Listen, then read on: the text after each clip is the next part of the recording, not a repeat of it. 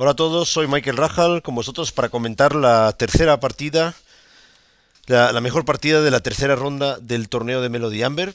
Para esta partida he elegido el encuentro entre Anand y Carlsen, el encuentro a la ciega. una partida muy interesante. Eh, Carlsen estuvo, estaba muy contento al finalizar la partida, ya que estaba muy metido en la partida y fue la primera vez que venció al campeón del mundo Vishanand con las piezas negras. Por tanto, es una partida que hasta podríamos decir que tiene un cierto valor histórico, ya que un posible futuro campeón del mundo pues derrota al actual campeón del mundo por primera vez en su, en su corta carrera. Vamos a ver la partida. Una fue una siciliana. Anana vio de rey, como es costumbre en él, en partidas semirápidas. Y eh, Carlsen ya está preparado para jugar la Pelican, que probablemente sucedería después de las jugadas que tenemos a continuación. Es probable que con la jugada E5 Carlsen tuviera esta preparación para esta partida en concreto. Bueno, en partidas semi rápidas hay muchos jugadores que no quieren saber nada de posiciones eh, teóricas y por tanto Anan decide jugar la Rosorimo, que es una apertura, una variante bastante agresiva, muy interesante para jugar con las piezas blancas.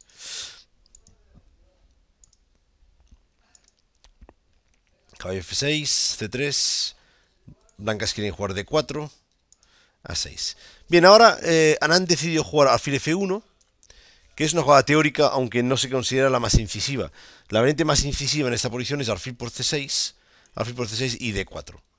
Sacrificando el peón de, D, de E4, y después de alfil por d5, caballo bd2, alfil de d5, la teoría indica que c4 da un juego muy atractivo con muchas opciones para el jugador de las blancas, que como podéis ver pues tiene ya un cierto, una cierta ventaja de desarrollo y además tiene la columna ya abierta. Esto es lo más incisivo en esta variante. Sin embargo, han preferido retirar el alfil a F1 amenazando de 2 D4, pero rápidamente Carlsen clava el caballo a la dama y ahora la jugada D4 es imposible de hacer. directamente sería mala, ya que después de C por D, C por D, pues alfil por F3, y ahora habría que tomar de peón, porque si no se pierde el peón de D4. Bien, Anand cambia el chip y prefiere jugar D3 y termina el desarrollo de sus piezas. Y ahora después de alfil H5 toma una decisión arriesgada, pero que no es nueva. Eh, ya hay algunos otros jugadores fuertes que lo han jugado eh, con anterioridad, pero evidentemente es una jugada arriesgada teniendo en cuenta que el negro aún no se ha enrocado corto. Anand decide jugar G4, debilitando su propio rey a cambio de ganar espacio en el centro del tablero. Fíjense, caballo H4, caballo D7, atacando el caballo, y ahora evidentemente si hace caballo por alfil, peón por alfil abriría la columna para la torre negra, la dama va a ir a c7 como en la partida y el negro se va a enrocar largo. Para evitar esto, Anand decide jugar caballo g2 y la idea básicamente es jugar f4 y luego jugar f5. Frente a esto, Carlsen decide jugar h5 y rápidamente cambiar peones. Y ahora decide jugar dama c7. Es la jugada que Carlsen hace para enrocarse largo. Una partida anterior entre el gran maestro Ben Larsen y el otro gran maestro eh, Hansen continuó alfil h7, anticipándose a f5. Y después de caballo f3, una jugada muy interesante por parte de Hansen, g7, g5.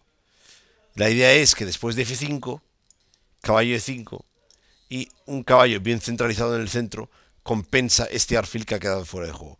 Una posición complicada donde al final terminó en tablas.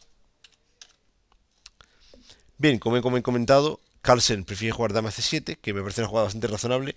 Los módulos de análisis ya ofrecen una pequeña ventaja del negro aquí, aunque la partida yo diría que está de momento bastante complicada y con opciones para los dos jugadores.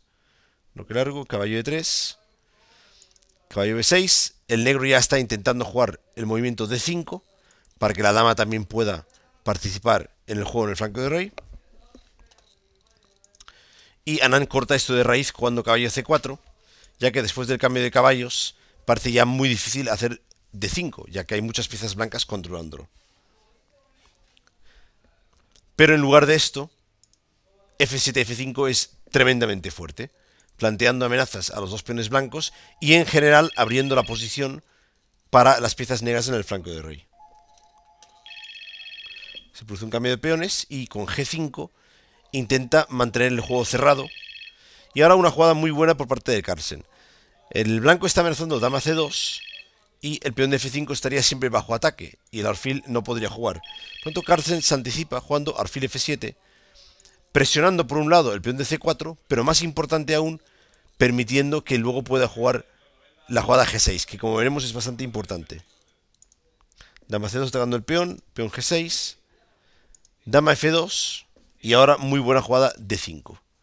Y ahora de repente las piezas negras empiezan a cobrar mucha energía, el rey blanco empieza a estar un poco mal.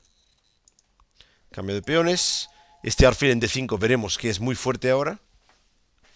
Y ahora la jugada correcta para las blancas hubiera sido alfil G2, defendiendo el enroque, y después de alfil D6 podemos decir que el negro tiene ventaja, ¿no? Podría luego jugar torre H5 y tal vez doblar torres en H con buena, con buena, buena posición.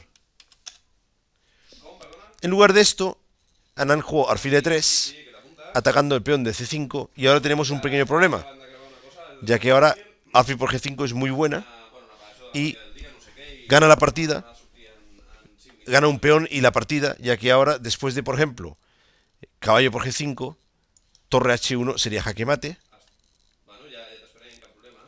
Y por otro lado, después de F por G5, ahora nos encontramos con alfil por F3.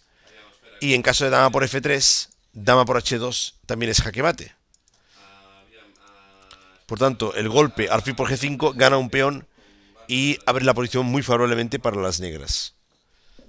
Bueno, evidentemente el Anand no comió el, el alfil, pero juega dama G3 que a su vez pone la dama enclavada. Eso es un problema que luego tendrá que afrontar. Alfil E7, vean que el peón de G6 no se puede comer porque hay una clavada. Esto es una cosa bastante clara. Y por tanto, Anand jugó alfil G2 intentando proteger un poco más su rey. Pero de nuevo, G5, gran jugada. Peón no puede comerse con peón porque la dama está colgando. Y después de caballo por G5, que es la jugada que hace Anand, alfil por G5 plantea graves problemas. Peón por alfil no sirve porque la dama está clavada. Dama por alfil no sirve por torre G8 y se entra en G2. Por tanto, hay que jugar alfil por D5 intermedia. Torre por D5 y ahora comer de dama. Y ahora muy buena jugada de Carlsen, dama F7. Vuelve a amenazar torre G8 y la posición del rey blanco está completamente eh, mal, está perdido y la partida no va a durar más allá de 4 o 5 jugadas. Única jugada, escaparse con el rey. Torre H2 buena. Rey F1. Y ahora excelente criterio. Torre H8. Posiblemente la mejor jugada de la partida. Dejando paso la dama que entre por C4 atacando el rey. Pero también preparando torre G8 seguido de diferentes ideas con las entradas en la séptima fila. Ya es muy difícil encontrar solución porque la dama estaba cazada en G5 Dama G3 sería la única.